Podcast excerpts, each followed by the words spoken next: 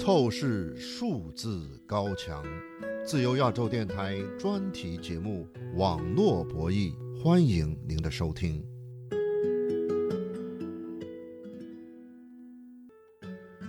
美国驻华使领馆的一个推特账号二月十号证实，中国的微博和微信屏蔽了他们介绍美国总统拜登国情咨文讲话的一个帖子。各位听众，各位网友，欢迎收听美国自由亚洲电台网络不易节目，我是主持人小安。我们是从美国首都华盛顿向各位问好。网络不易节目是十五分钟，我们关注中国网络审查的情况。Before I came to office, the story was about how 在我就任之前，有关中华人民共和国当时如何在世界上增强实力，而美国正在落伍的说法甚嚣尘上。现在不是这样了。美国总统拜登二月七号晚在美国国会众议院发表国情咨文，总结美国内政外交重要措施。美国驻华大使馆和领事馆网站二月九号发表了拜登总统这一国情咨文讲话的中文摘译，并在微博和微信账号上发布了有关这一国情咨文的帖子，但是帖子迅速遭到了屏蔽。有推特网友发推证实，微信里确实见不到这个信息了。那么，美国总统拜登的国情咨文讲话有关中国的部分，到底传达了什么信息？今天的网络不易节目，我们请美国的政治学者、爱德菲大学文理学院院长王维正教授来透视美国驻华大使馆微博、微信关于拜登总统国情咨文信息遭屏蔽这一事件。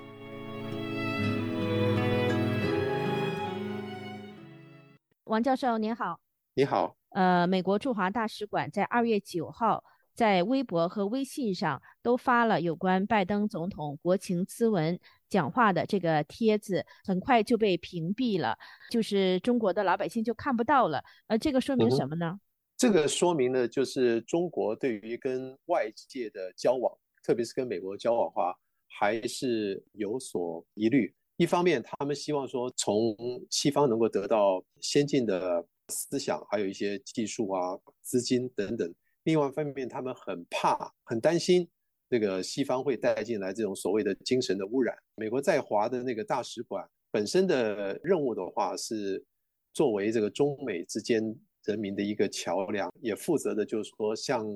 中国广大的人民传达美国的一些立国的精神跟价值。这样的一个作为，当然我们知道说，在全中国的话，它很多的网络都是有所封锁、有所筛选。那本来的话，这个大使馆的它的这些，不管是它的网站也好，或者说它的社交媒体也好，应该是呃一般的中国的人民可以获得一个另样的哈，就不同的这个讯息的一个场所。但是即使是连这样的一个小小的窗口，中共当局的话都觉得是如同洪水猛猛兽，呃，没有信心让他自己的人民。去接受，然后做一个判断，可以看得出来，他们对于这个跟西方接轨恐惧。可以看到，这个美国驻华大使馆它的这个微博呢，现在呢帖子呢，中国人民可以看到的啊，比如说是体验非裔美国人的这种文化啊，这个帖子，嗯、还有呃超级碗橄榄球赛，超级杯。呃哎，超级杯这个橄榄球赛呢，是美国文化的一部分，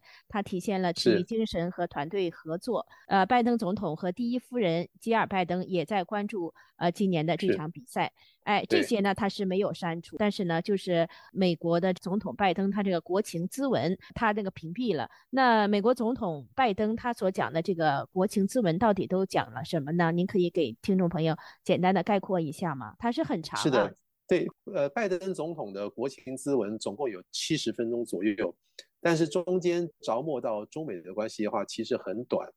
他虽然没有直接提到了最近大家很关注的这个，就是造成两国关系进一步紧张这个气球事件，但是他强调了美国视中国为竞争者，所以美国要投资在它的经济、在它的国防跟这个盟友关系的加强。然后他这个认为说。中国跟美国的竞争的话，其实是一个民主跟集权的一个竞争。那么民主的国家的话越来越强了，那集权国家的话越来越弱了。最后一句话，我想可能是让这个啊、北京高层，特别是习近平可能不悦的，就是说你去问问看全世界哪一个领导人谁愿意跟习近平依位而坐？这个话我讲可能是有一点个人化，也许会让习近平不高兴。我觉得这也可能是那个美国大使馆他的微博被屏蔽的原因之一。呃，那么这个拜登总统的国情咨文呢，他提到说是今天呢，我们当然是指美国处于几十年来最强健的地位，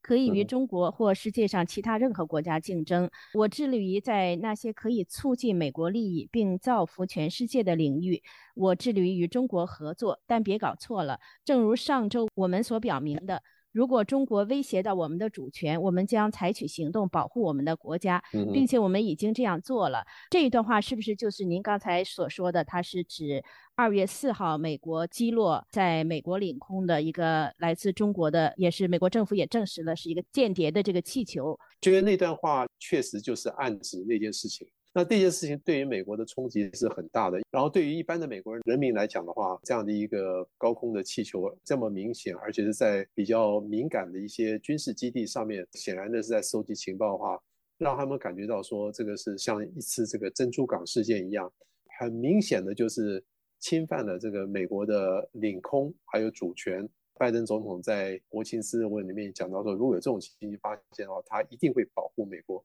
那我想就是暗指这件事情。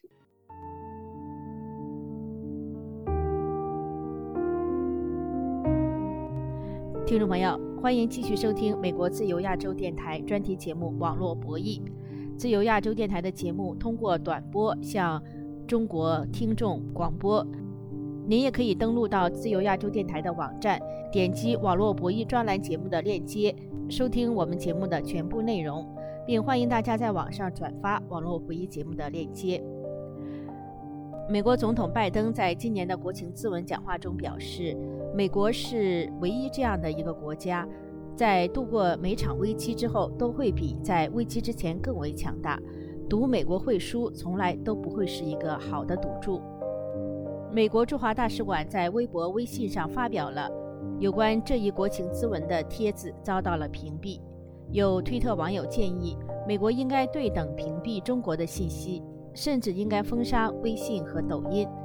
这些主意怎么样呢？请继续收听美国的政治学者、爱德菲大学文理学院院长王维正教授对此进行的分析。王教授，拜登总统的国情咨文提到了中国的国家领导人习近平，一次是说我们已经明确表示，我本人在与习主席的多次交谈中明确表示，我们寻求的是竞争，而不是冲突。还有一次就是您刚才说的，他提到是说，告诉我有哪一个世界领导人愿意与呃习近平易位换座位。那他在说这句话之前呢，他是说我们要明确一点，赢得与中国的竞争，应当是我们所有人团结一致。我们在世界各地都面临着严峻的挑战，但过去两年中，民主国家变得更加强大，并没有被削弱；独裁政权变得更加脆弱，没能增强势力。这句话您觉得可能是对中国来说是非常刺耳的，是吧？是的，我觉得是这样。拜登总统不但对于说他自己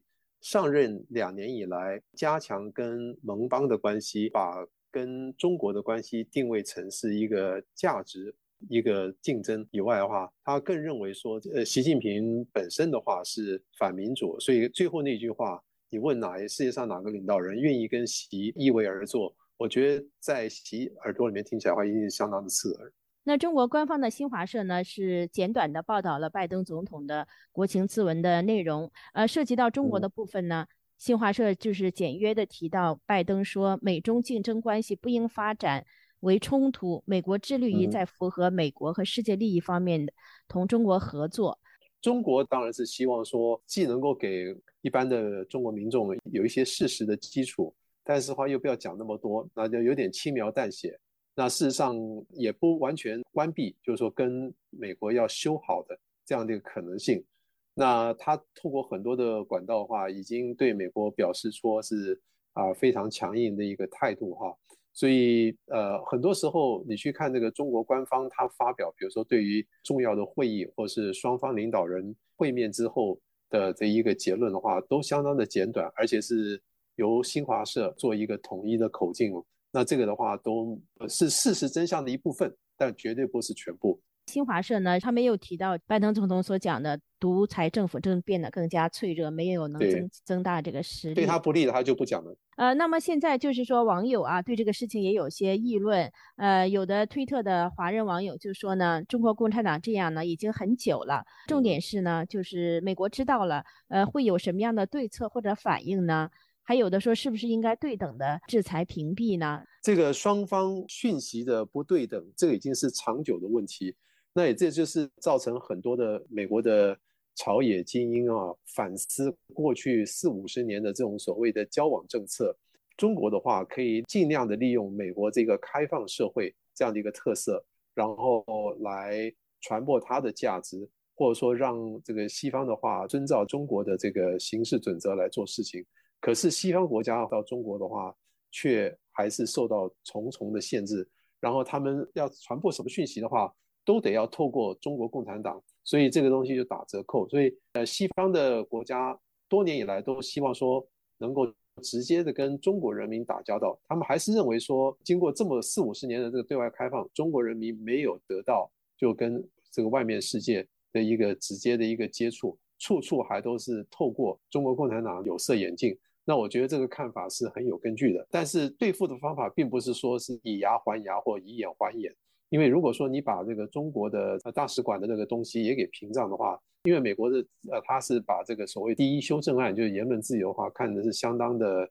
基本的一个价值，那你如果把这个中国的大使馆东西也给屏蔽，你等于是跟他在呃同一个阶层，反而倒是说如果过去的话有一些国会的议员也主张说，如果发现中国的官方的媒体或者是管道公然的倡导一些违背法律或者是违背事实的东西的话，要禁止他们的活动。所以我只能讲说，美国各界的话，对于这样的一个讯息不对等的长久以来的问题的话，已经加以关注，而且也呃对于中国啊滥用美国的言论自由这样的一个情形的话感到焦虑。就是说，中国的大使馆，还有中国的外交官，包括中国的外长啊，还有中国官方的这些媒体，在美国的社媒上，推特呀，都有他们自己的账号，他们的内容也并没有受到屏蔽，是吧？目前我们还没有发现没有。你看那个中国前任的大使秦刚的话，他在《华盛顿邮报》他有写文章啊，人家照登啊。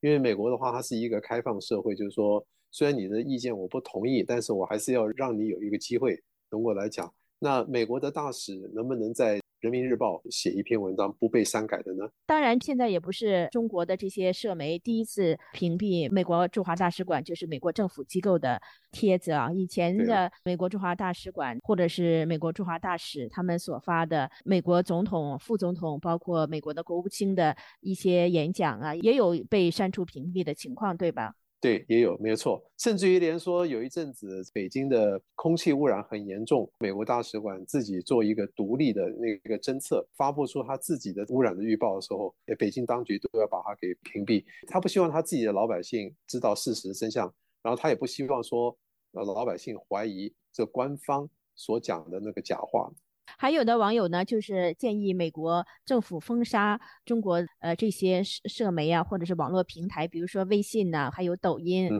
啊。还有网友希望美国政府帮助推倒中国的防火墙。我觉得这些都是可以考虑。要推倒防火墙这件事情的话，我就觉得中国它当初跟这个互联网接轨的时候，是希望说能够得到从互联网那边能够得到。啊，西方的很多的好处，我刚刚讲过，观念、技术、资金等等，但他不希望能够从这互联网里面得到一些，比如说民主、自由、人权这样的一个观念。那他怎么样能够做到呢？当然就是建立起防火墙。听众朋友，除了刚才我们介绍的这些情况以外，美国总统拜登在国情咨文讲话中还表达了继续支持乌克兰的决心。他说：“普京对乌克兰的残酷攻击是一次惨无人道的攻击，让人们想起欧洲在第二次世界大战中遭受死亡与毁灭的惨状。”好的，感谢美国的政治学者、爱德菲大学文理学院的院长王维正教授为大家介绍这个国情咨文有关中国的部分。感谢各位的收听，我的推特和脸书的账号都是小安，欢迎大家在网上关注我们。下次节目再会。